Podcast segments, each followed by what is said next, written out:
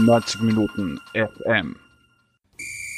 Herzlich willkommen beim bereits dritten Rallycast. Heute mit 90 Minuten AT Herausgeber und Chefredakteur Michael Fiala. Hallo Michael.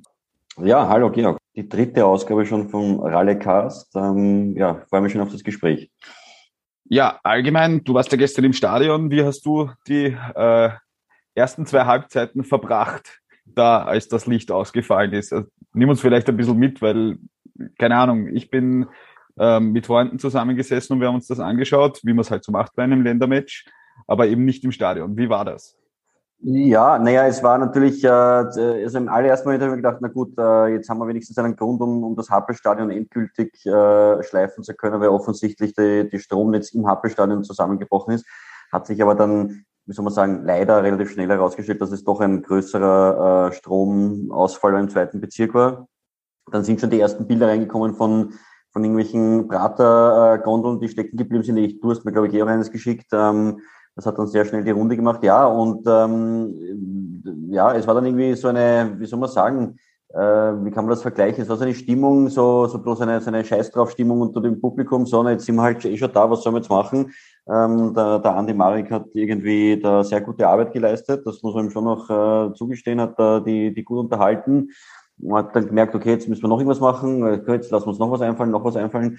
Ähm, und dann ist es eh zum Glück irgendwann ähm, jetzt der Strom wieder zurückgekommen. Ähm, sonst wäre es wahrscheinlich ein bisschen, ja, weiß ich nicht, anders ausgegangen. Aber nein, war irgendwie eine, eine so eine ganz eigenartige äh, Stimmung, wenn es so halb dunkel ist. Es waren ein paar Lichter, haben ja funktioniert. Also, also ganz, ich bin ja da kein Stromexperte, wie das genau funktioniert, dass dann teilweise der Strom da ist, ja, ja, und, und ein anderer Teil nicht des Stroms oder keine Ahnung, es haben nicht alle Banden geleuchtet, einige dann schon, also ja, wurscht, wie auch immer, ähm, konnte er dann starten. Äh, und dann haben wir auch noch ein relativ attraktives Match gesehen, glaube ich, nachher. Ja, es ist, es ist auf jeden Fall hin und her gegangen. Ähm, und äh, ich, ich muss jetzt loswerden, dass ich ein paar Stunden bevor dieser Ausfall war, tatsächlich selber mit der Familie im Prater war und ähm, hätte auch auf der einen oder anderen Attraktion hängen bleiben können. Ähm, etwas hängen geblieben äh, ist dann auch äh, dieser Erfolgslauf, der kurze, der da am Freitag angefangen hat gegen Kroatien, den Österreich hat verloren. Mit 2 zu 1. Es war ein sehr attraktives Spiel. Wenn man sich jetzt die Zahlen zu dieser 1 zu 2 Niederlage anschaut, ähm, die Expected Goals Werte sprechen eine klare Sprache. 1,84 für Österreich, 1,33 ähm, für Dänemark. Österreich hat mehr Ballbesitz gehabt. Noch dazu, man hat wirklich hoch verteidigt. Also es gab da Szenen, da ist man 45 Meter vor dem Tor gestanden mit der letzten Kette. Ähm, allgemeiner Eindruck, nehmen wir mal das Ergebnis raus, weil das ist ja das Wichtigere für Österreich in der derzeitigen äh, Verfassung. Wie hast du das Spiel gesehen? Wie, wie hat sich das im Stadion angefühlt, wo man nochmal einen anderen Blick drauf hat?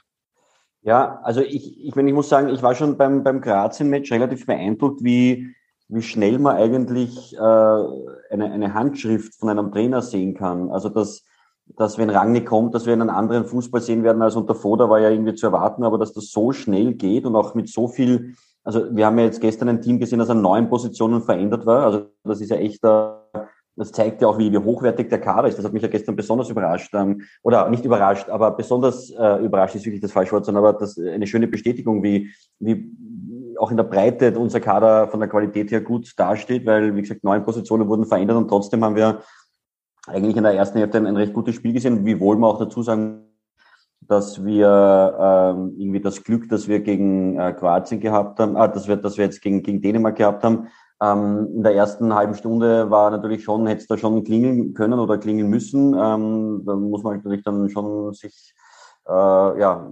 überlegen, was da alles äh, nicht so gut gelaufen ist. Äh, aber die zweite Hälfte, finde ich, war schon äh, extrem stark von Österreich. Ähm, ja, und da hat man ganz eindeutig gesehen, äh, was will das Team, wie will es es erreichen, mit welchen Mitteln will es es erreichen, was sind die Vorgaben vom Trainer.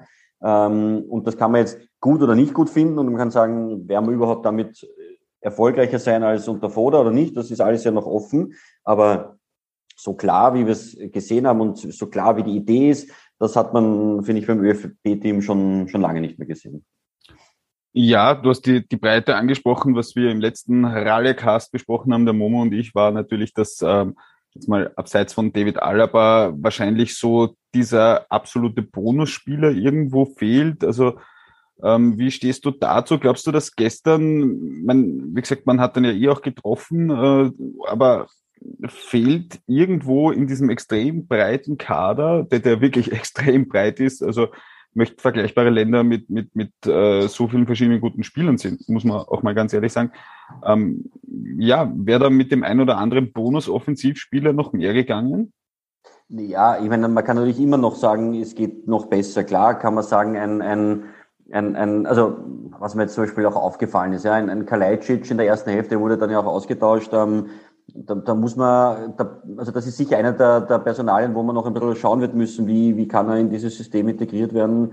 Ähm, das war gestern sicher noch etwas, wo es sicher Optimierungspotenzial gibt. Das war dann ähm, lustigerweise oder interessanterweise auch beim Anatovic, der hat das äh, relativ gut gelöst, finde ich, seine, seine Aufgabe da vorne und kommt auch durch seine Position, dass er da vorne viel offensiver auch schon ins Pressing geht, äh, viel eher auch noch zu, zu ganz klaren Torschancen als vielleicht äh, früher, wo er, ich weiß nicht, ja, von sich den Ball von, von, vom Mittelkreis irgendwie geschnappt hat und dann äh, schnell eine Chance rausgespielt hat. Ähm, jetzt kriegt er den Ball 20, gefühlt 20, 25 Meter weiter vorne und äh, hat da echt, äh, ja, also die eine Chance haben wir ja eh noch alle in Erinnerung, wo er an die Stange knallt. Ähm, also das war schon, schon sehr gut. Und ob der Bonusspieler, ja, also klar, ähm, können wir wahrscheinlich auf, auf einigen Positionen sagen, da könnte noch ein absoluter Weltklasse-Spieler uns helfen. Aber also das die Nona eigentlich. Man, ja, ja, die Diskussion möchte ich mal gar nicht anfangen, weil wir haben einen, einen super Kader. Ähm, wie gesagt, ich muss nochmal betonen, neun Spieler gestern neu und trotzdem, äh, klar, es ist dann besser geworden, als die drei reingekommen sind zur Pause, die auch äh, gegen Kroatien gespielt haben, das muss man schon auch sagen. Also ein, ein, ein Lubicic auch äh, ist mir in der ersten Hälfte nicht wirklich aufgefallen. Ja. Also das, das ähm, ja, es gibt auch ähm, Spieler wie zum Beispiel den Seiwald, der war gestern sicher auch phasenweise sehr, wie soll man sagen, vielleicht beeindruckt oder, oder, oder, oder ein bisschen überfordert manchmal vielleicht auch. Ähm, aber im Großen und Ganzen ist das sicher etwas, was einfach auch noch Zeit braucht. Und ich finde allein das, was wir jetzt in diesen, wie soll man sagen, in diesen zwei Spielen gesehen haben, äh, ja, ich habe mir gestern auch gedacht, allein was der Benz für Offensivpässe zum Teil also gemacht hat, das hat man oft gar nicht äh, bei einem Spiel früher von, von der ganzen Mannschaft, ist natürlich jetzt überspitzt formuliert, aber auch, auch dass, dass der Dormann so mitspielt und so, das, also das ist ja auch ein, ein ganz klares Signal gewesen vom Trainer offensichtlich, sonst hätten wir es ja nicht so oft gesehen. Ähm, ja, also das macht auf jeden Fall, wie soll man sagen, Mut und, und, und Freude für die nächsten Spiele, auch wenn man sicher, ja, ich meine, wir brauchen uns jetzt nicht, ähm, wir müssen schön am Boden bleiben, ja, also ich will auch nichts in den Himmel loben, gegen Frankreich wird es möglicherweise ja, eine, eine weitere Niederlage geben können oder sogar müssen, ja, vielleicht, weiß ich nicht. Ja, also wenn man sich ein bisschen die TV-Berichterstattung und sonst anschaut, man hat jetzt schon wieder teilweise nach dem Kroatien-Spiel das Gefühl gehabt, ähm, wir werden schon wieder Welteuropameister und Champions League-Sieger in einem. Ähm, ich habe auch so beim, beim, Zuschauen irgendwie den Eindruck, dass man, äh, dass auch die Berichterstattung ein bisschen in Ehrfurcht erstarrt, aber insofern finde ich es eigentlich auch, weil es eh wurscht ist, weil, weil gegen in der Nations League kannst, ist ja eh jeder Punkt ein Bonuspunkt, weil wir halt Aufsteiger sind als Österreich. Äh, Im Endeffekt ist es wahrscheinlich eh ganz gut, dass man da jetzt nicht zweimal gewinnt, ja, weil, also, mein, natürlich hätten wir uns alle über einen Sieg gefreut, aber was die öffentliche Stimmung betrifft, äh, ist es, glaube ich, ganz gut, oder? Nein, auf jeden Fall. Und man hat es auch gestern gemerkt, dass die Zuschauer mit einem guten Gefühl nach Hause gegangen sind. Also es war jetzt nicht so, also sie sind relativ schnell gegangen, was nicht daran liegt, dass sie äh, nicht mehr, nichts mehr sehen wollten vom Nationalteam, sondern weil einfach die letzte U-Bahn um 0.25 Uhr angekündigt war und das Spiel um 0.09 Uhr aus war. Das habe ich eh auch sehr mutig gefunden, aber wie auch immer. Ähm, nein, die Zuschauer waren, die waren dabei, die sind mitgenommen worden vom Team, sind abgeholt worden. Und das ist etwas, was ich ganz ehrlich unter der, in der, in der Foda-Ära ja, wann haben wir das erlebt? Äh, vielleicht gegen die Ukraine und vielleicht gegen Italien, äh, vielleicht in, in den anfänglichen Freundschaftsspielen wie gegen Deutschland. Klar, wenn man gegen Deutschland gewinnt, dann, dann brennt die Hütte. Aber so über einen, einen gesamten Zeitraum hat man das bei, bei Foda nicht gesehen. Das waren halt einzelne Ausreißer. Und jetzt hat man nach zwei Spielen, habe ich das Gefühl, dass das österreichische Team wirklich, also jetzt, abgesehen davon, dass es ganz anders spielt und man sich fragt, welche Sportart haben sie vorher gemacht, die gleichen Leute, ähm, dass sie auch äh, die Fans mitnehmen und ihnen gestern keiner böse war, äh, dass sie verloren haben. Und, und ich, ich meine, wir können uns ja alle noch erinnern, dass wir gegen Dänemark auch schon mal knapp verloren haben in der Ära vor, einmal klar und einmal knapp. Ähm, und trotzdem, auch wenn wir knapp verloren haben, sind alle mit einem hängenden Auge irgendwie nach Hause gegangen, weil es einfach irgendwie klar war, dass wir dieses Spiel verlieren. Das war gestern überhaupt nicht der Fall. Eigentlich, äh, auch gestern mit ein paar Journalistenkollegen auch noch kurz geplaudert vor Ort, ähm, gesagt, so ein Spiel darfst du eigentlich nie verlieren, ja. Aber trotzdem haben wir es verloren und das ist vielleicht auch gut so, ähm, weil die Leistung einfach auch gut gepasst hat und das nicht alles gleich in den Himmel wächst. Ja. Ja, das hat ja auch der, der dänische Nationalcoach, dessen Nachnamen ich jetzt nicht aussprechen werde, weil ich nicht weiß, wie man ihn ausspricht und ich das respektlos finde. Äh, der Herr Kaspar H. hat ja auch gemeint, es war auch schon gegen Foda schwierig. Ähm, jetzt, ich, ich habe mich auch hinreißen lassen, ähm, zwischendurch dann äh, in diversen Chatgruppen zu schreiben, mal waren das verschwendete Jahre unterm Foder. Schätzt du es so arg ein? Weil das liest man ja auch ohne so, na, jetzt ist er endlich weg und jetzt mit dem Rangnick geht was weiter. Ja, das stimmt alles. Aber, aber teilst du da so ein bisschen vom Kaspar Schumland, glaube ich, spricht den aus, ähm, die, die, diesen Zugang, dass man sagt, na ja, es war auch das Team hat jetzt nicht nichts gespielt. Also einfach ja. nur. Naja, na klar war es auch nicht wahrscheinlich das leichteste für, für Dänemark letztes Jahr gegen uns zu spielen mit einem defensiv eingestellten Österreich, um, um da Chancen rauszuspielen. Aber es, es, es hat halt dann immer gereicht. Ich meine, ich glaube, ein Spiel ist ja sogar 4-0 ausgegangen. Ja? Also mhm.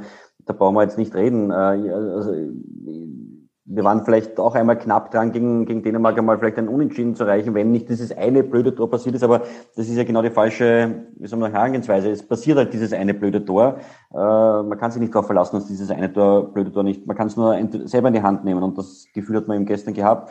Und ob jetzt die letzten Jahre, ähm, wie soll man sagen, äh, vergeudet waren, naja, ähm, also ein bisschen bin ich schon in der Richtung gepolt, dass ich sage, ähm, ich hätte schon gern gesehen, wie wir bei einer Europameisterschaft gespielt hätten mit, mit dem, wie wir es jetzt spielen. Ja, ich meine nicht, dass vor vier Jahren das Team vielleicht schon so weit war, auch mit den ganzen Leuten, die, die sich jetzt halt entwickelt haben, aber wir haben vor vier Jahren auch schon einen super Kader gehabt. Vielleicht ist er halt jetzt ein bisschen besser als vor vier Jahren, aber letztes Jahr war er auch schon sehr gut. Ja? Also da haben wir auch schon super Leute im Kader gehabt oder eigentlich fast die gleichen. Ähm, insofern finde ich es natürlich, also ja, ich finde es schade, dass das ähm, nicht schon früher vielleicht äh, hätte passieren können.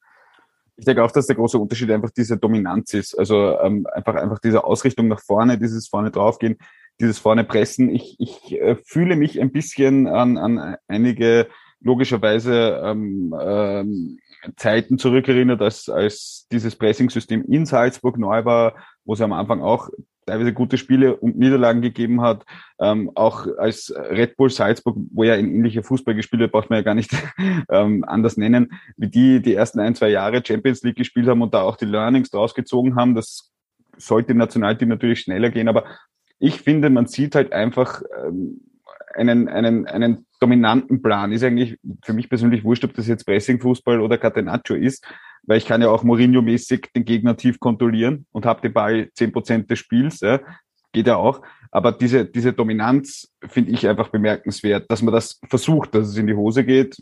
Das kann passieren. Ja, ja und die, die Lernkurve war jetzt offensichtlich sehr schnell, was mich schon ein bisschen überrascht hat, weil es ja immer so heißt, hm, beim Nationalteam hat man so wenig Zeit und was kann man schon in, in drei Trainingstagen oder in vier Trainingstagen erreichen? Offensichtlich doch einiges mehr, als wir uns alle gedacht haben.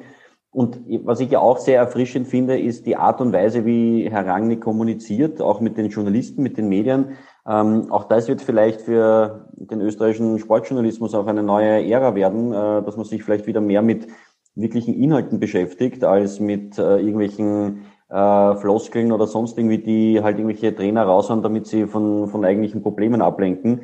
Also das ist schon, also ohne das jetzt wirklich inhaltlich alles bewerten zu wollen, aber der Herr Rangnick sagt ganz klar nach dem Match, okay, da, ich habe nach 30 Minuten da reagieren müssen, weil da war das und das und nach 45 Minuten habe ich dann die drei getauscht, weil ich gewusst habe, ich muss da aber etwas ändern und so weiter und so fort. Also das ist echt, äh, das ist fast schon, fast schon too much. Also ähm, aber das, das ist, äh, ja, ich finde das super, weil wir halt uns auch da jetzt wirklich an, an die Inhalten orientieren können und ähm, die Lernkurve wird sicher jetzt flacher werden irgendwann einmal. Ja? Also es wird sicher weitere Entwicklungsschritte gehen. Wir dürfen uns jetzt nicht erwarten, nur weil wir nach, nach vier Trainingstagen jetzt Kroatien geschlagen haben, dass wir jetzt in, in acht Trainingstagen äh, Frankreich schlagen. Also so wird es nicht gehen. Ähm, aber ich, ich freue mich echt schon auf die, auf die beiden Spiele jetzt noch gegen Frankreich und Dänemark.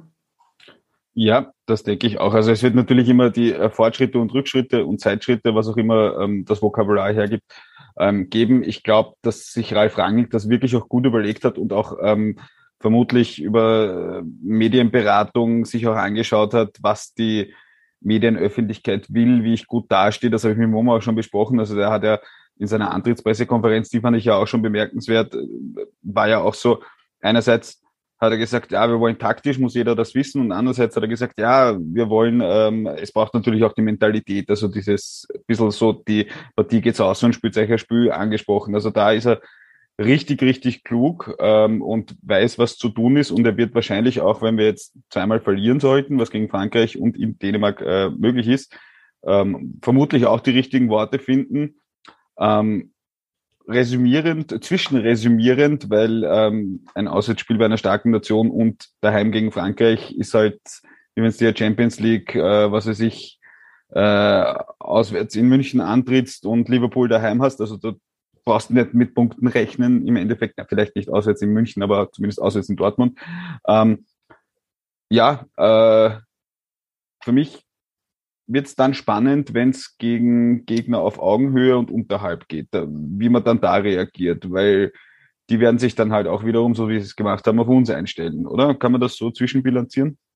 Ja, also ich würde das gar nicht so kategorisieren, wie es dann wird gegen Nationen, die schwächer sind als wir. Ich meine, dass wir die besiegt haben, auch schon früher, haben wir eh gesehen. Ähm, es war ja immer so, dass wir eigentlich nie gegen höher qualifizierte Mannschaften gewonnen haben. Und jetzt haben wir zwei Spiele gehabt, wo wir eins gewonnen haben und eins, äh, wo wir ja echt es, es genauso hätten gewinnen können. Und dieses Gefühl hat man halt früher sehr, sehr selten gehabt bei, bei Spielen unter Frankofo, dass man sagt, puh, na, heute haben wir echt ein Pech gehabt, wenn wir das, ah, schade, und das hätten wir jetzt gewinnen müssen eigentlich. Das war wirklich, und das war ja das Frustrierende, glaube ich, auch was die Spieler dann in der Körpersprache, also ich habe das auch heute mit einem anderen Kollegen, ähm, der mich ein bisschen dafür kritisiert hat, dass ich, dass wir den Foda so jetzt so im Verhältnis so, also ich habe also einen Tweet gestern geschrieben, dass das Team das erste Mal seit unter Koller äh, wieder begeistert. Äh, und ich meinte, ja, unter Foda war das wohl auch so.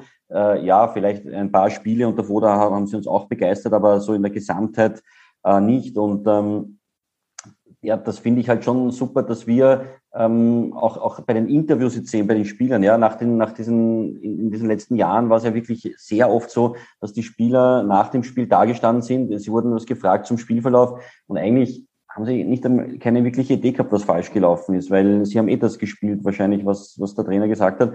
Und es waren so immer ein bisschen mehr Fragezeichen als, als Antworten. Jetzt ist, das ist ganz klar, ja, also es gibt eine ganz klare Vorgabe, man weiß auch ganz genau, okay, wo hat es nicht funktioniert, weil der Trainer das erstens eh auch schon zehn Minuten nach dem Abpfiff weiß und den, den Spielern wahrscheinlich auch so vermittelt. Mhm.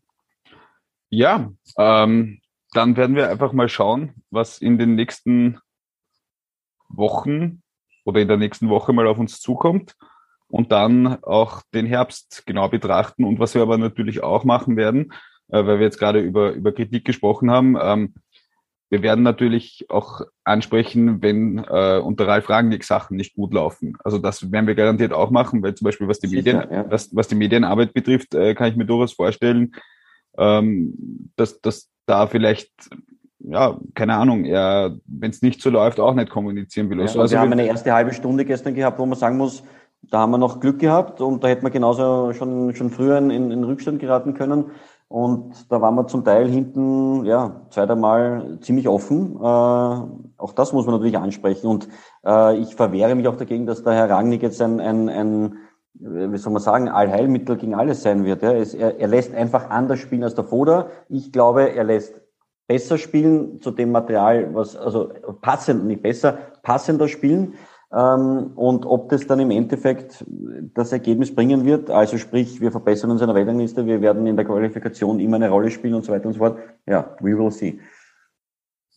Ja, passt. Dann werden wir schauen, was es nach Frankreich und Dänemark zu besprechen gibt. Michael, Dankeschön, dass du zu Gast warst. Und ja, viel Spaß beim Zuschauen bei den nächsten Spielen. Ja, danke. Ja, ciao.